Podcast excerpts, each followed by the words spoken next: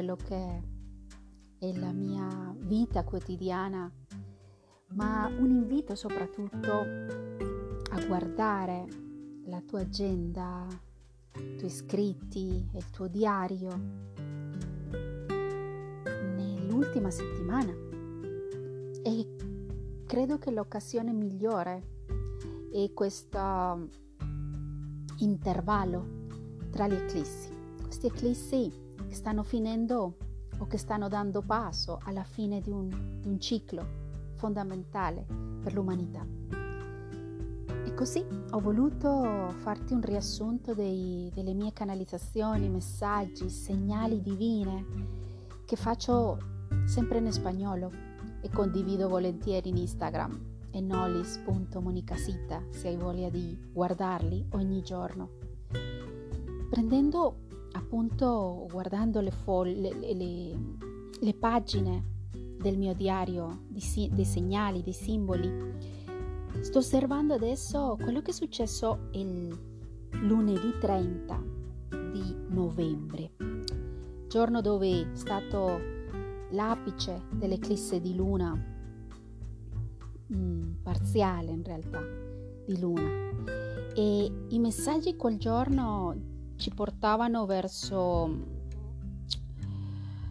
una necessità di purificazione. L'acqua si è manifestata in diversi modi, in diverse simbologie e ci chiedevano di dedicare un tempo a purificarci, a liberarci. I segnali ci parlavano di questo tempo di transizione nelle nostre vite, ma necessario per quello che in realtà si sta manifestando in questi tempi. Quindi un nuovo ciclo, un nuovo ciclo di vita, ma soprattutto prospero, intendendo la prosperità di un modo molto diverso a quello che siamo stati abituati, magari cresciuti, perché magari il bambino vive con la semplicità, lo sappiamo bene.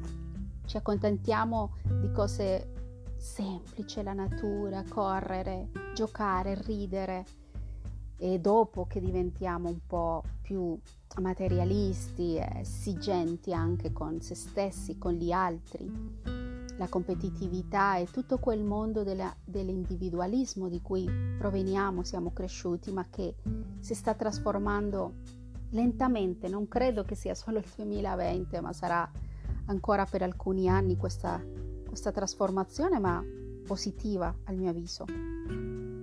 Quel messaggio che diceva proprio il giorno dell'eclisse è necessario che ti liberi delle false credenze, di quei modelli di pensiero che ti ancora magari ti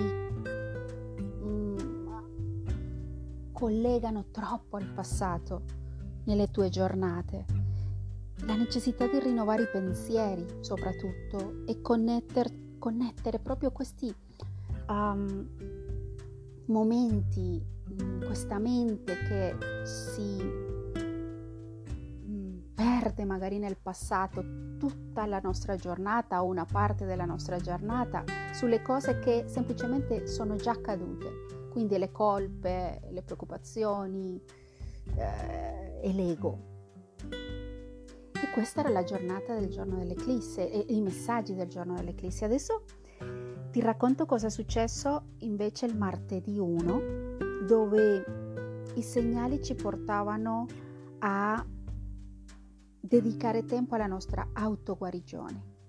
Ti invito a guardare la tua agenda e vedere cosa è successo quel martedì 1, primo dicembre. 1 che ci invita all'inizio di, di un nuovo ciclo anche, no? Ogni mese questo 1 ci invita a questo inizio e quasi a voltare pagina. Questo sarebbe l'ideale, voltare pagina tutti i giorni.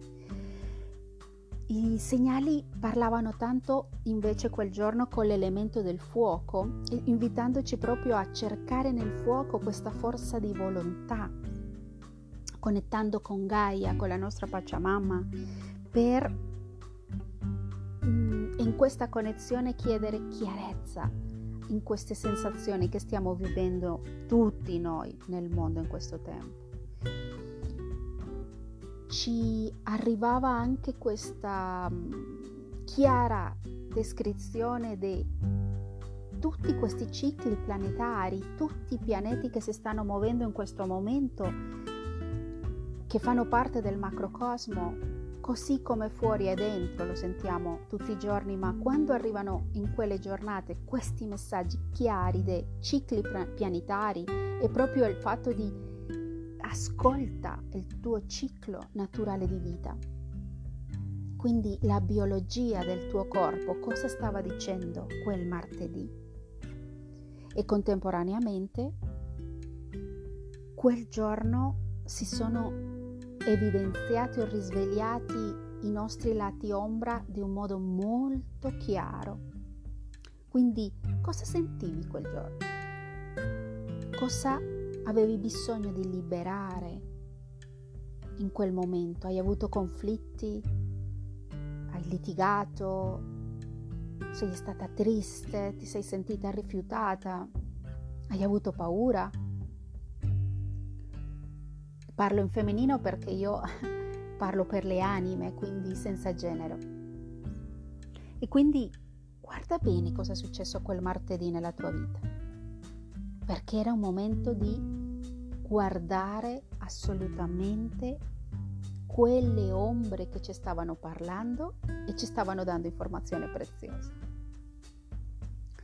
Poi passiamo al mercoledì 2, dove i segnali ci parlavano della speranza, di osservare la neve che cadeva qua al nord quel giorno e osservando la speranza nei, in ogni fiocco di neve ci siamo persi nella purificazione di quel bianco silenzioso che l'universo ci stava mandando per dire calma, tutto andrà bene. Entra nell'innocenza della tua bambina o bambino interiore perché sta comincia- cominciando ufficialmente un nuovo ciclo di vita, anche se non riesci a capirlo.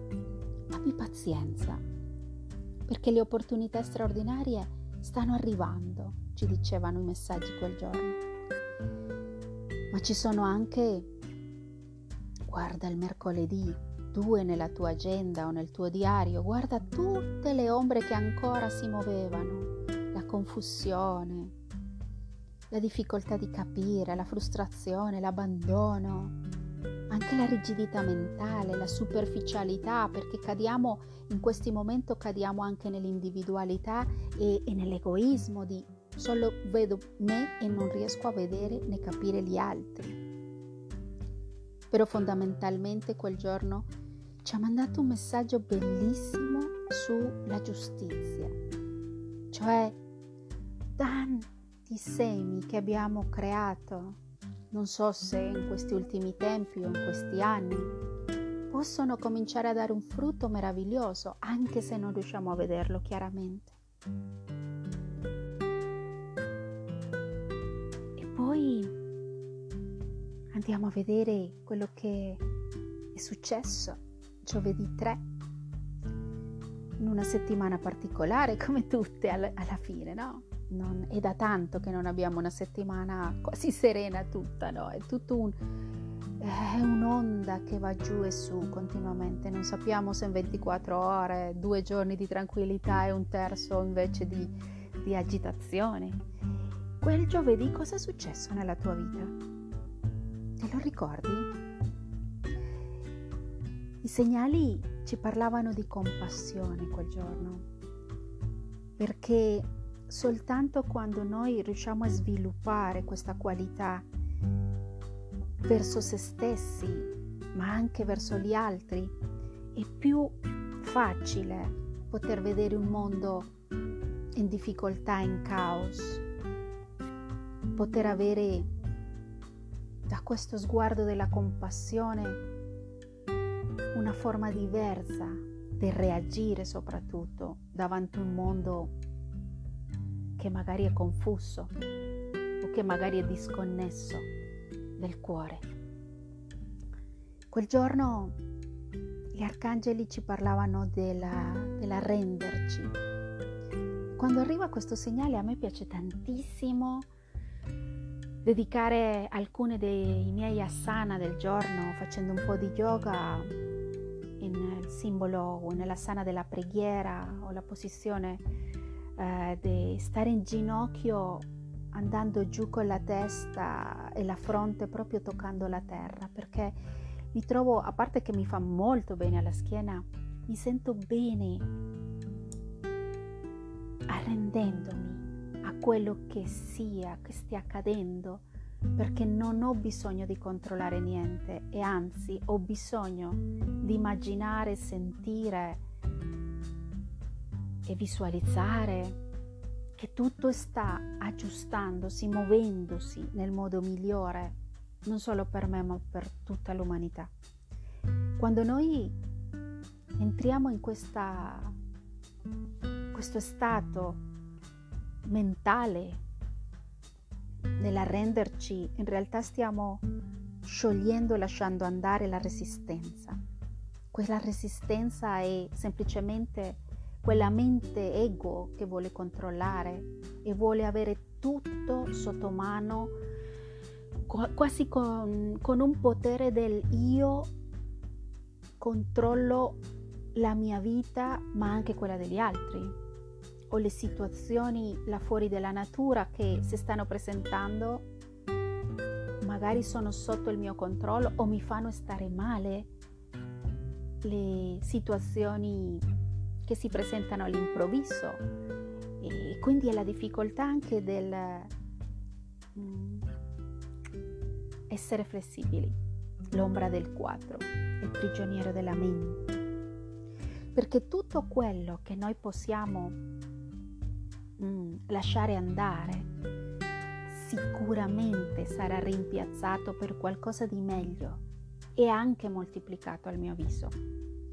Ci sono giornate che come questa arriva un messaggio, un simbolo della grandine ed è un simbolo che rompe, rompe strutture come fa la grandine. La grandine arriva e alcuni hanno tanta paura della grandine perché può distruggere, rompere le, le macchine e ovviamente chi si occupa della terra ha tanta paura della grandine perché ovvio il suo lavoro da mesi può essere rovinato da qualche minuto, un'ora o una giornata di grandine. Altri simboli in quel giorno ci parlavano della strada, stiamo facendo una strada corretta, quindi stiamo andando verso la felicità della nostra anima, ovvio per chi vuole scegliere queste strade, di una spiritualità diversa, di una connessione col mondo, con la terra, col cuore, col tutto.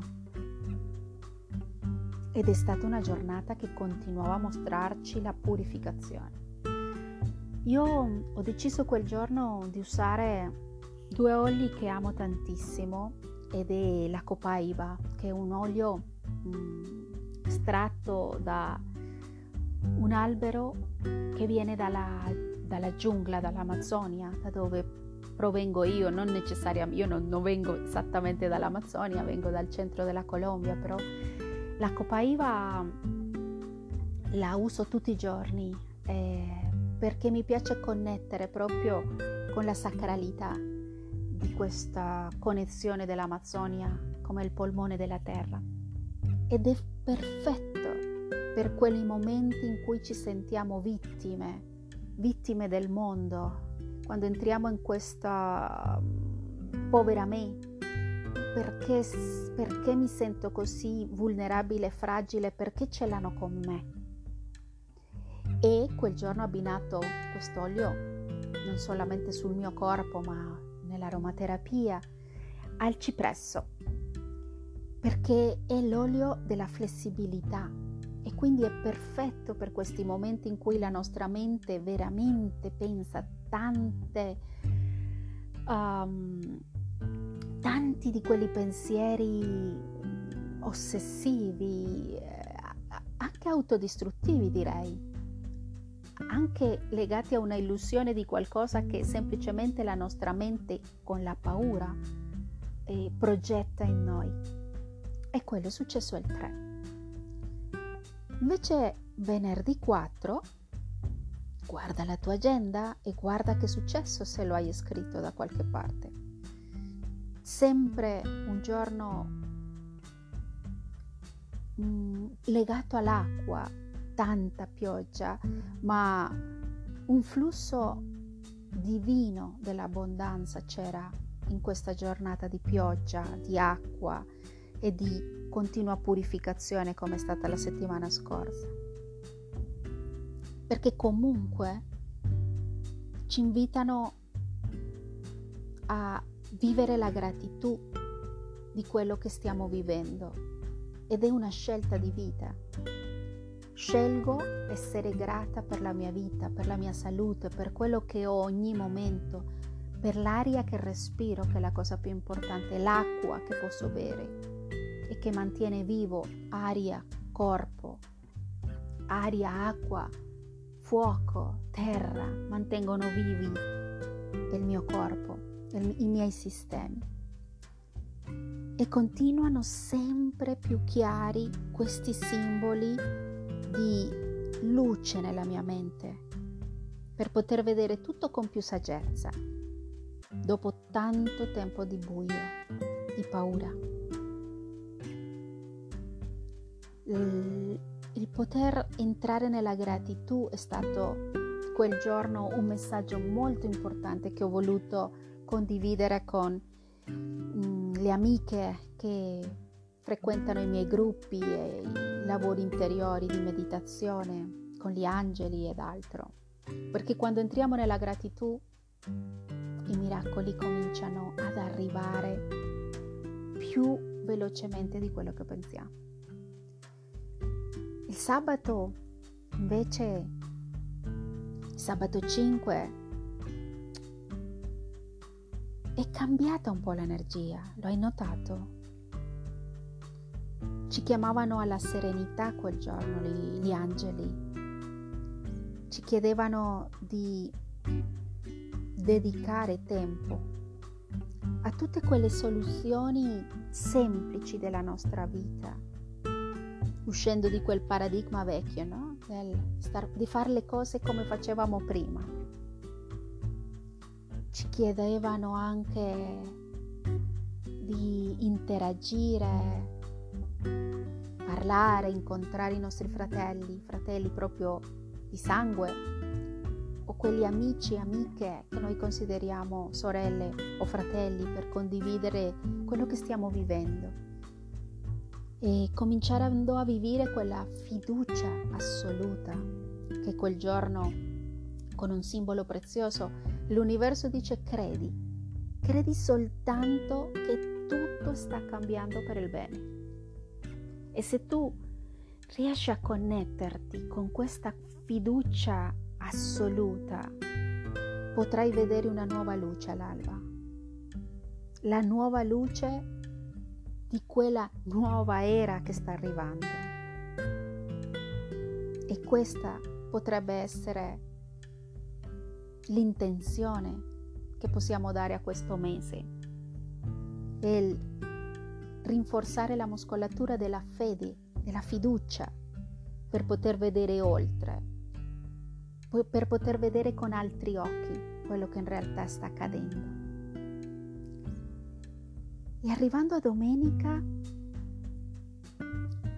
Gega Metatron, questo arcangelo della geometria sacra, che mi ha chiamato a meditare con la Merkava e pulire, purificare, cambiare la vibrazione dei miei chakra grazie alla Merkava, festeggiando San Nicola, una festa che i nostri amici rumeni e sicuramente in altre parti del mondo festeggiano quel giorno di un modo molto carino, molto bello con i bambini. Ho avuto la possibilità, l'opportunità di, di festeggiarlo con le mie amiche, imparare delle emozioni, della, dei racconti profondi, mm, come una giornata si può trasformare solo in gioia grazie a, alle amicizie e alle amicizie che hanno voglia di condividere. Quel giorno ci chiedevano di riposare nel silenzio, perché quando noi riposiamo nel nostro silenzio, nell'osservazione, nella contemplazione meditativa, l'intuizione diventa spontanea e tutti questi flash intuitivi arrivano a renderci la vita più semplice. E questa è stata la settimana dal giorno dell'eclisse alla domenica uh, 6 dove ti invito a guardare cosa ti ha lasciato quella settimana e da quell'insegnamento di 6-7 giorni di vita poter riflettere su cosa, su chi e come ci stiamo trasformando e stiamo diventando. Io sono Monica Sita, nella palestra per l'anima. Questi podcast dove ti racconto quello che arriva nelle mie connessioni con l'universo e con il tutto, volendo darti tramite queste parole segnali di luce, segnali di speranza, segnali di fede, di fiducia e di creazione verso le nuove realtà. Ci vediamo presto. Alla prossima!